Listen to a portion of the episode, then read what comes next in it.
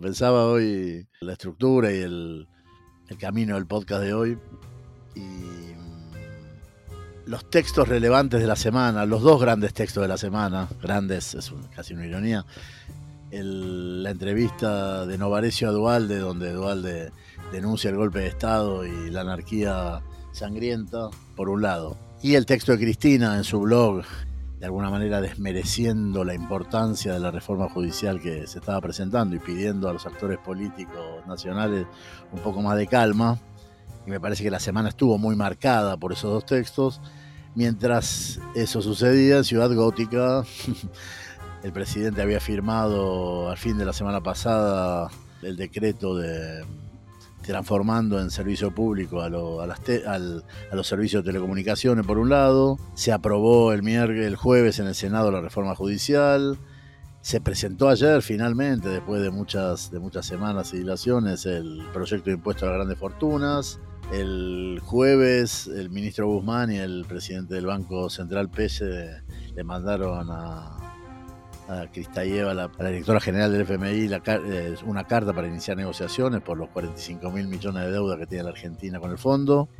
La novedad de la presentación solitaria, para mí muy, muy positiva en realidad, porque ya, no, ya, estaban repitiendo la escena sin ningún sentido. El presidente con la extensión de la cuarentena, sin, sin, sin Axel y sin Rodríguez Larreta.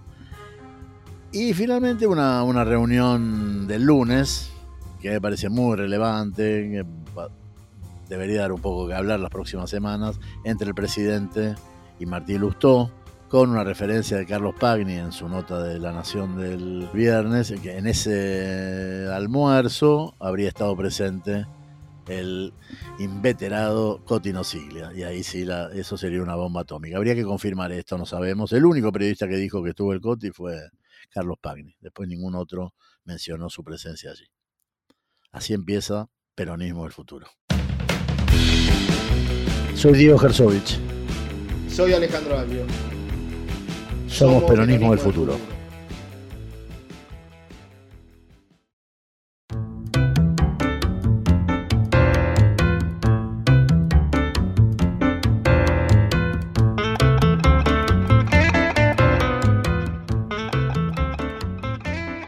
Veníamos diciendo que el tema de la grieta era, era uno de los grandes temas de, la Argentina en este momento. Los medios venían profundizando la cuestión de la grieta y yo creo que nunca hicimos una, una referencia seria a esa palabra.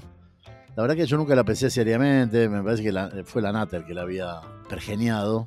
Pero por ahí hoy podemos dar algunas, algunas indicaciones más firmes de, de, lo que pensamos sobre la grieta. Yo lo primero que querría decir sería que para mí grieta es sinónimo de política. O sea, todo, toda política y todo político necesita, toda coalición, partido, necesita elegir un enemigo para hacer política. Eso es casi básico la política. Y no en el sentido de Carl Schmitt, de decir, ah, vamos a matar al enemigo, pero sí de fijar un adversario. La política es, es agonal. Entonces, decir que la grieta es algo extraordinario, único, cansa, pero por ahí está bueno ponerle un límite, un límite más conceptual a la idea. Y me parece que grieta es un sinónimo de política. Y bueno, en Argentina hoy se están definiendo eh, esos, esos enemigos, ¿no? Los, los, dos bandos eh, importantes que desde que Scioli perdió la elección, ya están absolutamente marcados, ¿no? Con esos dos polos, con Cristina por un lado y Macri por el otro, ¿no, Ale? Yo estaba pensando el tema de la grieta desde el lugar de tratar de hacer una, imagen de eso, ¿no? En, esto agonal que vos decís, la, imagen que me, me, aparece, ¿no? Son esos enemigos, esos contrincantes, esos adversarios, de un lado y del otro de la grieta. Pero si se mantiene cada uno del, de un lado y del otro de la grieta, la cosa está estática. No hay movimiento en eso. O sea, no hay movimiento si, si de un lado el otro despotrica hacia el otro lado con la grieta de por medio. Ahí tiene que haber algo, tiene que haber un cinchar. Debería haber una soga, un puente, algo que une a esos dos enemigos, ¿no? Y que cinchan con esa soga y pretenden que alguno de los dos caiga en la grieta. Porque si no, no hay lucha. A ver, otra imagen, ¿no? La de, las dos tribunas, ¿no? Hay una tribuna visitante y una tribuna local. pero en el medio pasa algo. Si no, no tienen sentido. Si no, esas tribunas no tienen sentido. Sino, si en el medio de esas dos tribunas, o sea, lo que pasa en la cancha, no sucede. La grieta tiene algo así de abismal. Sí, sí, como que tener la, sí, tener las dos hinchadas gritando y en, la cancha no juega nadie. Exactamente, en el medio no hay nada. Y, no, y, pensaba que, que hoy la grieta, eh, justamente en el sentido de lo que está diciendo, justamente en el sentido de una, de una especie de continuidad de la lucha política, eh, hay permanentemente movimientos. Eh, permanentemente movimientos. Porque el, tema de, de Dualde, de las declaraciones de Dualde y la declaración de Cristina. Cristina llamando a la calma, diciendo muchachos, está bien, estamos, estamos, estamos, estamos en el entrenamiento. Estamos entrenando. Esta, esta, es la primera parte de la reforma. Cuando, presentemos verdaderamente las, las vigas maestras de la reforma judicial, bueno, ahí por ahí vale la pena pelearse. Hoy bajemos un poco el tono. Y Dualde, eh, tirando, metiendo a los milíbanos en esta cosa inconveniente que finalmente desmintió, eh, de, meter a lo, de meter a los milicos, el golpe de Estado, mezclado con la anarquía. E, era una especie de mezcla entre el, entre el 76 y el 2001 lo que hizo Dualde. o sea, echando más leña al fuego, ¿no? Diciendo se nos viene, o sea, la grieta se va a transformar en guerra civil. Igual eh, en ese sentido los dos, eh, los dos me parece que respetan tu, imagen del, partido que se está jugando. Me parece que los dos marcaron la agenda de la semana. No, y una de las cosas que yo quería decir es que son los dos tipos que. Los dos tipos, digamos. Si Cristina es Cristina Néstor, eh, esto también es un volver al, al 2003, ¿no? Los dos están marcando. Están sentados los tres a la mesa en realidad. Hoy son dos, porque no está Néstor pero Cristina es, es quien recibe el legado y la herencia de Néstor y yo creo que este es uno de los grandes temas del peronismo del futuro. ¿Quién, quién se hace cargo de la herencia de Néstor? ¿no? Es algo muy, muy central en la Argentina en, este momento. Porque Alberto, bueno, justamente se, pone como objetivo casi repetir el gobierno, los éxitos del gobierno de Néstor. Está muy marcado esta, la presencia de Néstor en este gobierno, ¿no? Sí, yo creo que la que, a ver, eso que venimos hablando también, ¿no? Que, si nosotros habláramos de peronismo del futuro, tendríamos que hablar necesariamente de, tres personas. Yo me estoy tratando de incluir a uno que, en realidad lo incluyo, aunque no me guste, pero la verdad que el futuro del peronismo hoy son Massa, Máximo y Kisilov, ¿no? Claro, este es el trío de la nueva generación. Exactamente. Y es un trío bien definido en donde Kisilov es Cristina, Máximo es Néstor y más es Dualde. buenísimo. No había hecho esa cuenta, pero está buenísimo. Lo que pasa es que si yo pienso la grieta como, como se viene pensando hasta ahora, la grieta como la pensó la nata, para mí es la grieta de la política y la antipolítica, ¿no? Lo que hay del otro lado de la grieta es la antipolítica. Entonces todos estos actores que estamos nombrando están de un solo lado de la grieta, no están del otro. Sí, esto sí, el, sí, sí, el peronismo está del lado de la grieta, de los que, de los que hacen política, de los que priorizan la política. Exactamente. Entonces todos, esos, todos estos actores priorizan la política, quieren hacer política, necesitan hacer política. El tema es si, si en realidad para hacer política, para abrir, para terminar con esa grieta de política antipolítica, nosotros necesitamos que Cristina se vuelva a pelear con Dualde. Mm. ¿Sí? Que le vuelva a decir a Chiche que no se puede hacer política solo con la aportación de nombre.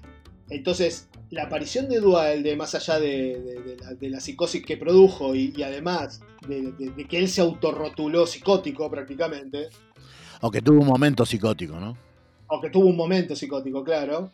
Tiene la, tiene la psicosis de lo viejo tratando de ser nuevo. Yo creo que eh, eh, eh, la dialéctica nuevo-viejo esta semana fue la cuestión central de, esta, de esto que llamamos grieta o política, de la política nacional. Eh, porque estos dos, bueno, porque Cristina, eh, evidentemente Cristina tiene que pasar la posta. Y estos tres políticos jóvenes, Máximo, Axel y, Sergio Tomás, yo siempre, la verdad que cada vez que lo nombro a Massa, no me, olvido de algo muy, es muy mío, ¿no? Muy mío. Me acuerdo cuando ganó Macri, bueno, y parecía increíble, pero había ganado, aunque sea por un punto, pero había ganado. Yo dije que los, dos, los dos eh, peronistas que habían hecho posible que Macri gane habían sido Sergio Tomás y De la Sota, ¿no? Pero bueno, lo cierto es que hoy el peronismo es tan, es tan flexible, y esto es una, es una característica del peronismo del pasado y seguramente el peronismo del futuro, la flexibilidad, hace que Massa hoy esté en el tercer lugar de la, de la sucesión presidencial, porque es eso, ¿no? Está Alberto desde el número uno elegido por Cristina, Cristina es la número dos y Massa es el número tres, ¿no? A mí no me cabe duda, digo, y además su posición como pre- pre- presidente de la, de la Cámara, digamos, es institucionalmente también eh, muy relevante en ese sentido. No, muchos de los proyectos de- de- del, del gobierno de Alberto en este momento dependen del laburo de, Massa, ¿no? Sí, eh, sí, porque hay, a mí me parece que han formado tándem, ¿no? Ya lo hemos dicho esto, ¿no? Máximo y, y Massa, y que cada uno eh, llegará a los actores que, que- que pueda, ¿no? Es decir, algunos convencerán a unos y otro, y otro convencerá a otros. Me Ujú. parece que esa es la tarea que se, que se asignaron y parece haber una, una alianza muy fuerte. Bueno, como la alianza que hubo al principio entre Néstor y Dualde, ¿no? La que, la, la que rompe con eso.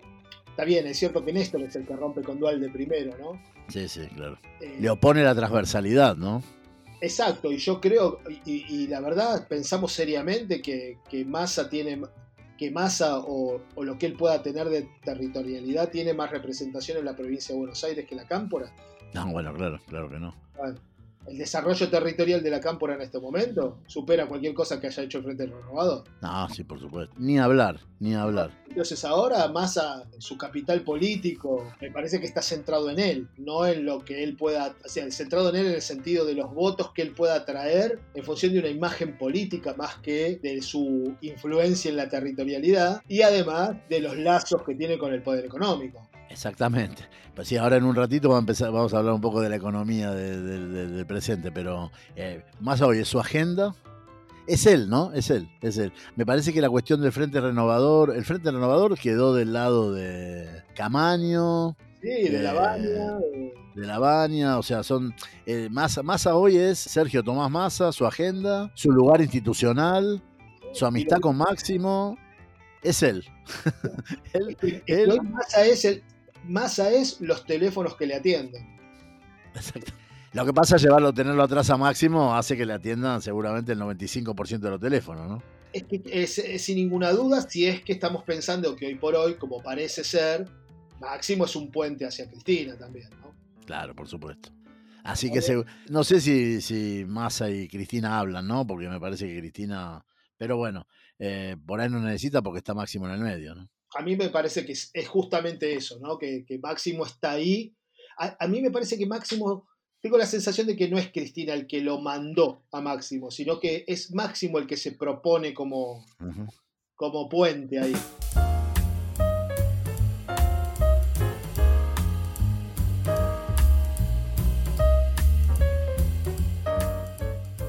A mí me gustó mucho cómo empezó esta, esta parte del- de nuestro diálogo cuando dijiste que, que Axel es Cristina, te la jugaste, ¿no? Axel es Cristina, Máximo es eh, Néstor y Massa es. Habría que quedarse con. Y Massa es Dualde, ¿no? Habría que quedarse con esa con esa imagen y jugar un poco, no ahora porque no hay tiempo, pero eh, seguir jugando con esta con esta, este lindo triángulo, esta sucesión del triángulo, ¿no? Porque es un es el triángulo de la nueva, la nueva generación y muestra, sigue mostrando la importancia del 2001, o sea, cómo, cómo se nos seguimos espejando en el 2001. No, no, no hubo, seguramente la crisis, esta crisis que estamos pasando ahora por el coronavirus, la pandemia, sea una crisis, bueno, veremos si termina, como dice Dual, de Ishi y la Nata, que va a terminar todo la sangre en el conurbano bonaerense, pero solo esta crisis es comparable con la del 2001. El 2001 sigue siendo hoy una, una marca indeleble en la política argentina y es como si la política argentina no se la pudiera sacar de encima, ¿no? Sí, lo que sucede, voy a, hacer, voy a decir una cosa más, una frase más hecha ya a esta altura, pero no deja de ser cierta, ¿no? Pues primero como tragedia, después como parodia. Digo, porque quisieron, que, digo, porque quisieron, est- esta semana también quisieron revivir el que se vayan todos, ¿no? Sí, sin duda, sí. Eh, Es que Dualde en parte eh, viene con eso, ¿no? exactamente. Dualde es al fin y al cabo el que impone la política y corta el que se vayan todos. No, en ese momento, pero hoy, en este, en el, en el dislate de la semana, lo que hace es traer un, en parte el que se vayan todos, ¿no? Y hay, hay algo, hay algo en el clima de eso, hay algo de ese caos, del que venimos hablando, del que se vayan todos, de que ya la política nos... Volvemos a ese, a ese clima de, aquellos, de aquellos días, por ahí con otra, por ahí con todo el mundo encerrado, sin cacerola y qué sé yo, pero hay un poquito ese clima de... Bueno, en, el 17 de agosto era, era un poco ese clima, ¿no? Poquitos, pero diciendo eso, ¿no? Sí, a, mí me parece que la gente desde el 2001 confunde la antipolítica o la no política o a los políticos con otra cosa, ¿no? No sé en este momento cómo calificarlo, pero digo, a mí me parece que lo que la gente está, está realmente protestando, y por eso digo, Macri le duró solo cuatro años el discurso de la antipolítica, es nuevas formas de hacer política, ¿no? Bueno, sí, sí. Yo sé que es muy trillado, pero, pero digo... es muy estrillado, sí. estrillado, sí. sé que es muy trillado, pero digo, pero nuevas formas de hacer política quiere decir que voy a, vamos a volver a siempre a lo mismo, no digo, no, pero el, que el medio ambiente virósico te obliga, te va a obligar a nuevas formas de hacer política.